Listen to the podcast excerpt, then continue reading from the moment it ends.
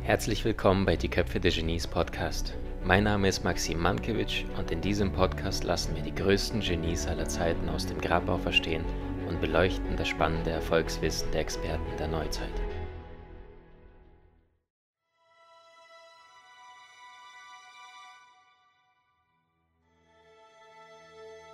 Ein großer Künstler sitzt im Zug. Dieser wird von einem Businessman erkannt. Der Businessman stellt sich vor und nachdem die ganzen Annehmlichkeiten ausgetauscht worden sind, bewundert er den Künstler, gibt seine große Bewunderung für seinen Erfolg dar und erzählt aber gleichzeitig, dass eine seiner Gemälde ein wenig verbessert werden könnten. So, antwortet der Künstler, naja, schauen Sie, Sie zeichnen viel zu abstrakt. Ich persönlich würde es begrüßen, wenn Sie die Dinge tatsächlich so malen würden, wie sie wirklich sind. Könnten Sie ein wenig spezifischer sein? antwortet der Künstler. Na sicher. Darauf zuckt der Businessman sein Portemonnaie und zieht seine Frau daraus aus. Schauen Sie, das ist meine Frau.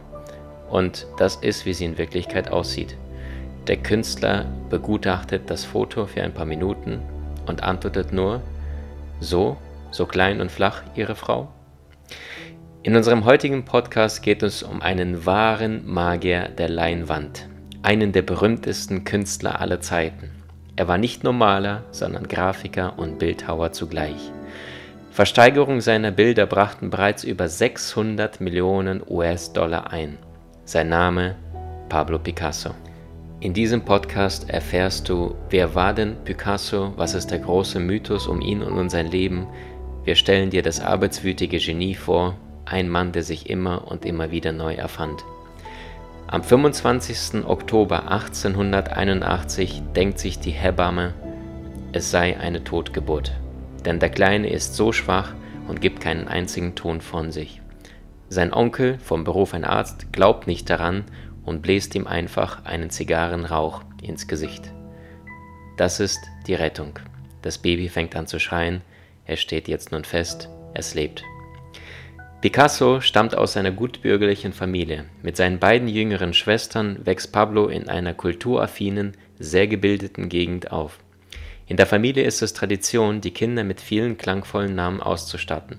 Und weil sie nicht daran sparen möchten, bekommt der kleine Pablo gleich 23 Namen angehängt, darunter viele Namen von heiligen Persönlichkeiten. Der ganze Name lautet Pablo Diego José Francisco de Paula Juan Napomicuno María de los Remedios Cipriano de la Santísima Trinidad Martir Patricio Clito Ruiz y Picasso. Das erste Wort, das das Baby aussprechen kann, ist Peace und bedeutet so viel wie die Abkürzung von Lapis aus dem Spanischen das Wort für Bleistift. Der kleine Junge fängt schon sehr früh an zu zeichnen und zu malen. Sein Vater, selbst ein Künstler, schenkt ihm deshalb einen Farbkasten und einen Pinsel. Das wird der Anfang einer großen Karriere. Ein Wunderkind, sagen viele Menschen. Bereits im Alter von sieben beginnt er unter Anleitung seines Vaters zu malen. Er vollendet 1890 das begonnene Ölbild Picador, das einen Stierkämpfer in der Arena zeigt und das sein erstes bekanntes Ölgemälde gilt. Aber die Schule liegt ihm so gar nicht. Er hasst Mathematik. Aus Zahlen macht er lieber Form und Figuren. Aus den Achten werden Augen, die Sieben ist für ihn eine umgekehrte spitze Nase. Die findet sich übrigens später in all seinen Arbeiten wieder. Seine erste Ausstellung hat er bereits im Alter von 13 Jahren in einem Hinterzimmer eines Regenschirmgeschäftes. 1892 wird der talentierte Pablo Ruiz an der Kunstschule von Malaga aufgenommen. Neben dem normalen Schulunterricht malt und zeichnet Pablo in jeder freien Minute und qualifiziert sich schnell für hohe Ausbildungsgänge. Ab da geht seine Karriere steil bergauf. Nach der Oberstufe wechselt er an die Kunstakademie in Barcelona, kurz danach an die renommierte Akademie San Fernando in Madrid. Aber die Unterrichtsmethoden gefallen dem jungen Mann überhaupt nicht. Schon nach nur einem halben Jahr verlässt er das Institut und bildet sich fortan selbst aus. Picasso hat panische Angst vor Krankheiten, vermutlich nach einer seiner Scharlacherkrankung. Als in seiner Nachbarschaft eine hoch ansteckende Krankheit ausbricht, packt er die Koffer und flieht. Seinen Wissensdurst stillte Picasso allerdings immer wieder in Museen wie beispielsweise im Prado von Madrid, in Salons oder Ateliers von anderen Künstlern. Er studiert ihre Techniken und saugt alles auf, was um ihn herum an neuartiger Kunst, Literatur und Musik gibt. Doch es zieht ihn nach Paris, das Zentrum europäischer Kunst, und in seine neue Heimat. In den Augen seines strengen Vaters gilt er als rebellisch. Das Haar ist viel zu lang, die Kleidung zerschließen. Außerdem verschwendet er in Paris sein Talent, denkt sich der Vater. Aber er fühlt sich hier angekommen, obwohl er arm ist, sehr arm. Er lebt in einem alten Gebäude mit zahlreichen Künstlern zusammen. Oft hat er nur ein einziges Stück Brot am Tag.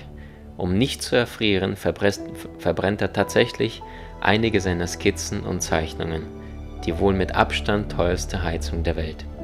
Sein Freundeskreis in Paris pflegt zum Teil höchst dubiose Bekanntschaften, was schließlich auf ihn selbst zurückfällt. Denn eines Tages klopft die Polizei an seiner Tür. Sie verdächtigen den jungen Mann, dass er die berühmte Mona Lisa gestohlen haben soll. Eins seiner Freunde gab den Hinweis an die Polizei, dass er Picasso vermutet. Nach kurzer Zeit werden beide freigesprochen. Erst 1904 bezieht er ein Atelier in Paris, 1906 macht er die Bekanntschaft mit dem damals bedeutenden französischen Künstler Henri Matisse, der ihm weitere zahlreiche Kontakte verschafft. Eins seiner mit Sicherheit bekanntesten Werke ist das Bild Guernica, das die Grausamkeit des Krieges darstellt. Es entsteht 1937 als Reaktion auf die Zerstörung der spanischen Stadt Guernica, zu baskisch Guernica, durch den Luftangriff der deutschen und der italienischen Nazis, die während des spanischen Bürgerkrieges auf Seiten von Franco, zum Teil heimlich, kämpfen. Als eines Tages von einem Nazi-Offizier bezüglich des Herstellung des Gemäldes gefragt wurde, warst du das? antwortete Picasso provokativ, nein, das warst du, und verweist so indirekt auf das Motiv auf diesem Bild, das den Krieg und sterbende Menschen darstellte. Eine wichtige Inspirationsquelle im Leben dieses berühmten Künstlers sind ganz klar Frauen. Über 100 sollen es gewesen sein. Oft hat er mehrere Frauen gleichzeitig. Für Fernande Olivier, die er in seiner ersten Zeit in Paris kennenlernt, baut er sogar einen kleinen Altar, ausstraffiert mit ihrer Bluse, einem Foto und Blumen. Er gilt als sehr eifersüchtig und impulsiv. Ständig gibt es Streit. Er ist der Prototyp von einem Macho. Er erwartet uneingeschränkte Hingabe. Am liebsten würde er seine Frauen vollständig einsperren. Doch irgendwann dreht sich der Spieß um. Die Frauen rennen ihm hinterher und himmeln ihn an. Sein Leben lang war er von einer außergewöhnlichen Männlichkeit geprägt, wobei es dem Maler auch gefiel, wenn sich gleich zwei Frauen im wahrsten Sinne des Wortes um ihn prügelten. Im Jahre 1917 trifft er seine erste Ehefrau, Olga. Ein Jahr darauf heiratete sie.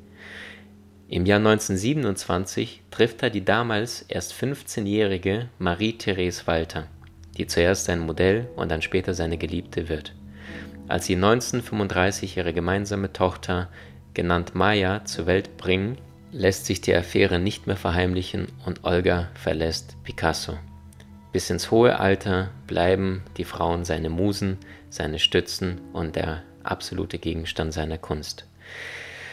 Er liebt die Kunst, aber Picasso liebt auch sich selbst. Über 250 Fotografien entstehen von ihm im Laufe seines Lebens Picasso spielt gern mit Verkleinungen, mal ist er der Clown, mal der Cowboy, mal der Indianer. Solche Spielchen liebt er und lässt sich auch gerne so ablichten. In den 40er Jahren überarbeitet Picasso sein Äußeres vollständig. Jetzt trägt er ab sofort einen Anzug sowie lange, dünne, korrekt gescheitelte Haare. Später wird er berühmt mit seiner Baskenmütze und, seinem Matrosenpullover. Er schafft über 50.000 Kunstwerke und zeichnet sich durch seine fast schon unmenschliche Produktivität aus. Daher eins seiner Zitate, Gebt mir ein Museum und ich werde es füllen. Dabei durchläuft Picasso als Künstler zahlreiche Perioden. Anfangs sind seine Gemälde noch relativ stark farbig und fast grell. Danach kommt die blaue und später die rosa Periode. Scharfe, eckige Formen, wildes Zeug, Rüpelkunst, sagen viele seiner Kollegen. Doch der junge, talentierte Spanier will um jeden Preis auffallen. Eins seiner Zitate ist: Ich male die Nasen absichtlich schief, damit die Leute gezwungen sind, sie anzuschauen. Sein starkes Ego treibt ihn zu ungeheurer weiterer Produktivität an. Anfangs malt und signiert Pablo Ruiz Picasso, denn Picasso ist der Mädchenname seiner Mutter, noch mit vollem Namen. Allerdings ab 1900 unterschreibt er, möglicherweise verursacht durch die Vielzahl seiner späteren Werke und um Zeit zu sparen, nur noch mit einem Wort Picasso. Bei seiner 50.000 Werken sind darunter Gemälde, Zeichnungen, Grafiken, Collagen, Plastiken und Keramiken. Kein anderer Künstler seiner Generation ist derart produktiv, noch dazu bis ins hohe Alter. Schon damit nimmt Pablo Picasso eine Ausnahmestellung in unserer Kunstgeschichte ein. Auf eine der Fragen, woher denn seine unbändige Kreativität stammt, antwortet er nur Yo no busco, yo encuentro. Ich suche nicht, ich finde und meint damit, dass er alles um sich herum genau beobachtet hat und versuchte daraus Kunst zu erschaffen und das Ganze aufs Gemälde zu bringen. Drei seiner Arbeiten sind heute unter den Top Ten der teuersten Werke aller Zeiten. Die bei einer Auktion im Auktionshaus Christie's in New York wurde ein Umsatzrekord aufgestellt. Für das Gemälde aus dem Jahr 1955 beträgt der Erlös später knapp 180 Millionen US-Dollar. Versteigert wurde das großformatige Ölgemälde Le Femme d'Alger, zu Deutsch Die Frauen von Algier. Seine Taube, die er für den Pariser Weltfriedenskongress entwirft, wird später das Symbol für den Frieden. Gleichzeitig liebt Picasso den Stier und er liebt den Stierkampf. Als Spanier ist das seine große Leidenschaft. Mit dem Erfolg kommt auch später das Geld und so wohnt er fürstlich im Süden Frankreichs und lässt es sich immer besser gehen. Er empfängt Bekanntheiten, Prominenz aus der ganzen Welt, darunter Menschen wie Brigitte Bardot. Neben Salvador Dali ist Pablo Picasso der einzige, der noch zu Lebzeiten gleich zwei eigene Museen bekommt. Zu seinem Tod ist einiges überliefert, darunter die Geschichte, dass während er, seine Frau und Freunde sich zum Mittagessen unterhielten, er plötzlich verstorben sein soll. Seine angeblich letzten Worte waren: Trinkt auf mich, Trinkt auf meine Gesundheit, denn wie ihr wisst, kann ich nicht mehr trinken. Eine schöne Geschichte. Die Wahrheit hat möglicherweise anders ausgesehen, denn am Ende seines Lebens ist das Genie sehr, sehr einsam. Er malt wie besessen in seinem Atelier und zieht sich immer und immer mehr zurück. Er will niemanden mehr sehen. Selbst seine eigenen vier Kinder lässt er nicht an mehr an sich heran. In seinen letzten aktiven Lebensjahren als Maler widmet sich Picasso zunehmend einem kleinbürgerlichen Leben und wohnt in seiner Villa Notre-Dame de Vie in Südfrankreich. Dort lebt er sehr zurückgezogen mit seiner zweiten Frau Jacqueline, die ihn weitgehend von der Außenwelt abschirmt. Von der Zeit in Paris und der internationalen Kunstwelt hat sich das Jahrhundertgenie schon längst zurückgezogen. Der eigene künstlerische Nachlass des berühmten spanischen Malers umfasst 1885 Gemälde, 7089 Zeichnungen, 19.134 Grafiken, 3.222 Keramikarbeiten, 1.228 Skulpturen und Objekte sowie 175 Skizzenbücher und rund 7.000 Zeichnungen, die Picasso oft als Vorskizzen zu großen Arbeiten angefertigt hatte. Das materielle Vermögen, das der Künstler und mehrfache Millionär Picasso hinterlassen hat, wird auf knapp 700 Millionen Dollar geschätzt. Dazu gehören Häuser, Grundbesitz, Ateliers, diverse Immobilien und Picassos natürlich eigene private Kunstsammlungen mit wertvollen Bildern von befreundeten Kollegen, wie beispielsweise Matisse, Miro, Cézanne oder Van Gogh. Seine letzten Werke sind recht verwirrte und von Furcht erfüllte Porträts, denn jetzt hat er nicht mehr nur Angst von Krankheiten, sondern er fürchtet vor allem den Tod.